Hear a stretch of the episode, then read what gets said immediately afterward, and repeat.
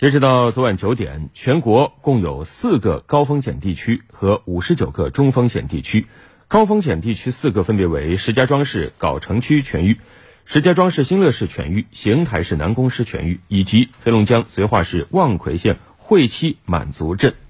在昨天晚上，湖北疾控发布了紧急提示，目前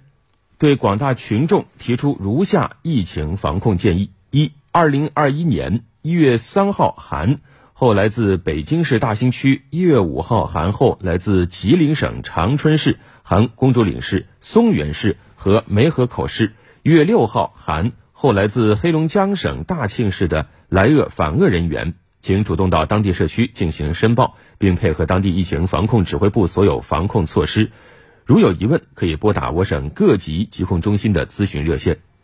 二，鉴于北京市大兴区、吉林省长春市含公主岭市、